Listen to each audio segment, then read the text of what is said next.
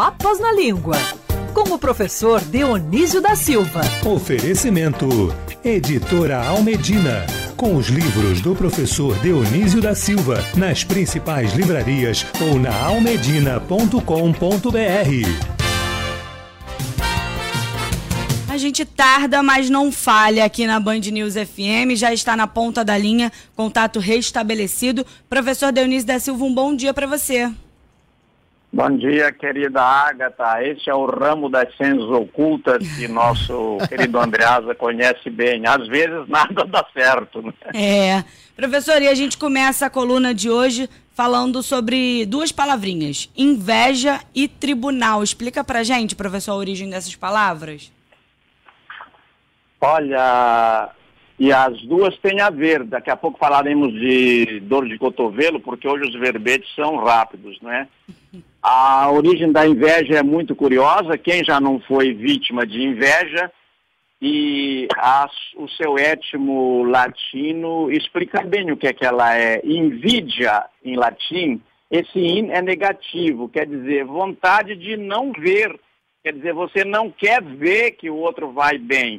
E às vezes tem a inveja boa, você gostaria de ser ou ter aquilo que ele tem, mas o que caracteriza a inveja como pecado capital, né, é um dos sete, quer dizer, é capital de muitos outros pecados, é que, é, é que consiste em, em tomar um copo de veneno para prejudicar aquele que você admira, vai prejudicar só a você mesmo. Os romanos é, representavam a inveja como uma das deusas, eles tinham um panteão de tantos deuses que tinham, né? No Brasil, em vez de panteão, acho que nós temos um enxovalhão, né? Porque a gente gosta de botar gente ali de que não gosta, o brasileiro quase não gosta de admirar.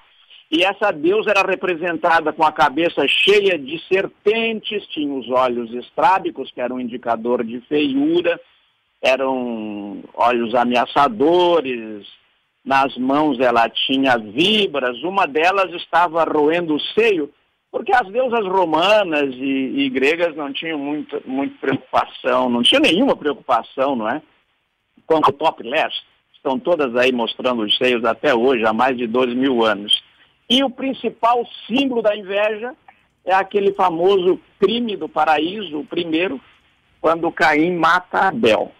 Tem um escritor argentino muito bom, que é o Jorge Luiz Borges, e ele diz que no primeiro milênio era muito frequente narrativa ou pintura representando a Eva lavando as roupas ensanguentadas do Caim. Isso é a inveja, Agatha. E, professor, e o tribunal? Como é que ele entra na hora da inveja? Bom, Agatha, nós tivemos eleições para prefeito no domingo. Aqueles que perderam certamente estão com inveja de quem ganhou. Verdade. Quer dizer, muitos deles estão, né? Mas houve outra eleição na segunda-feira que foi bem distante é, das, da imprensa, das câmeras, da mídia, que também é muito importante, né? Nas últimas eleições para governador, por exemplo, nós elegemos um governador aqui no Rio mas ele não está no cargo, ele foi afastado por um tribunal, por, por isso achei importante trazer a palavra tribunal. Esta pauta, aliás, nasceu de uma conversa que eu tive com o meu amigo Ciro Darlan, e é porque a gente estava comentando, era outra coisa, mas chegamos num tribunal. Tribunal veio do latim tribunale, era designava um estrado de madeira, com barras de madeira assim para, para proteger os juízes que ficavam ali, depois passou a designar é, as cadeiras onde, onde eles se sentavam, cadeira também tem aquela história, né? Era cátedra, deu catedral, mas para nós sentar aí deu cadeira, porque nós gostamos das paroxítonas.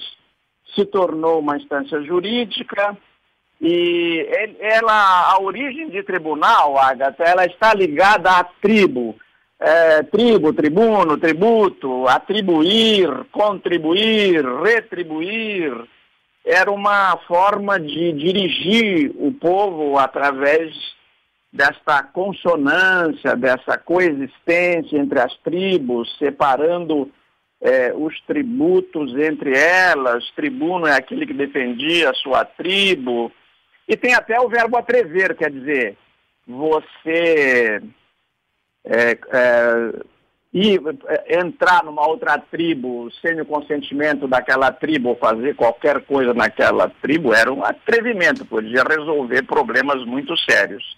Você é, sair de uma tribo e entrar na outra. Essas são esses são os dois étnicos que achei muito pertinentes para a gente vincular essa semana de eleições, não é? E, professor, ainda sobre a eleição, quem não ganhou acabou ficando com uma dorzinha de cotovelo também, né? Ô, Agatha, você sabe que essa dor de cotovelo clássica é o sujeito com os dois cotovelos sobre a mesa de um bar chorando a perda do amor e bebendo muito, né? Já o Lupicínio Rodrigues. Dor de cotovelo, já fiz muito isso. Já também. Já fiz muito Quem isso. já fez? Todo mundo. Todo Agatha, mundo. Agatha e, seu, e o seu amigo e fã, Andreasa, já, já fiz isso, depositando os cotovelos, é, pe- fazendo peso com a cabeça apoiada nas mãos, com é, apenas saindo para, apenas levantando a cabeça para, para se encharcar. Nos 26 anos, né, de André? É, a gente, a, gente, a- a gente ganha maturidade, a gente se destila também com os sofrimentos É. e os sofrimentos do amor. Não é mesmo, professor? Isso. Pô, Andreasa, inteiramente de acordo. Ô, Andreasa, é só para, é, especialmente para você, não é? Vou lembrar aqui, é, é, o, o, o Lupicínio Rodrigues, famoso cantor de no cancioneiro brasileiro, ele aparece muito. Você sabe que eu não gosto da palavra sangbook, né? Eu prefiro cancioneiro, que é muito mais bonita. E ele aparece muita dor de cotovelo. Então ele disse que se o amor era muito grande, realmente um grande amor, então era dor de cotovelo federal. Merecia um samba bem caprichado. Se É. fosse médio, era uma dor de cotovelo estadual. Mas se não merecesse nem um versinho, nem um samba, só uns goles, então seria uma dor de cotovelo municipal. Muito bom. Mas quem fez uma marchinha, Andreasa, muito interessante, é, vocês devem achar por aí, se procurarem, mas eu, eu também não conhecia. Foi o, foi o irmão do Getúlio Vargas, né, o Lutero Vargas. Ele fez uma marchinha que foi sucesso no carnaval, chamava Tricomicina.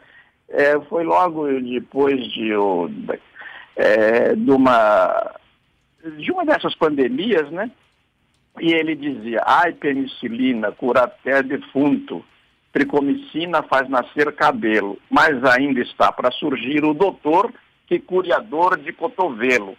Eu acho que Muito essa bom. marchinha pegou por vincular o, o Palácio do Catete, a família Vargas, e diziam também que o, que o Lutero Vargas, esses fofoqueiros, né, que dizem tudo, é, às vezes dizem a verdade também por outros, por outros caminhos. E ele era muito, era, era muito mal falado. E, aliás, já que estamos no assunto, um dia será assunto para você também, provavelmente, é, o, o Lutero Vargas foi, é, o, foi a pessoa que disse como é que se podia suicidar bem certinho com revólver, colocando o cano no mamilo esquerdo, né?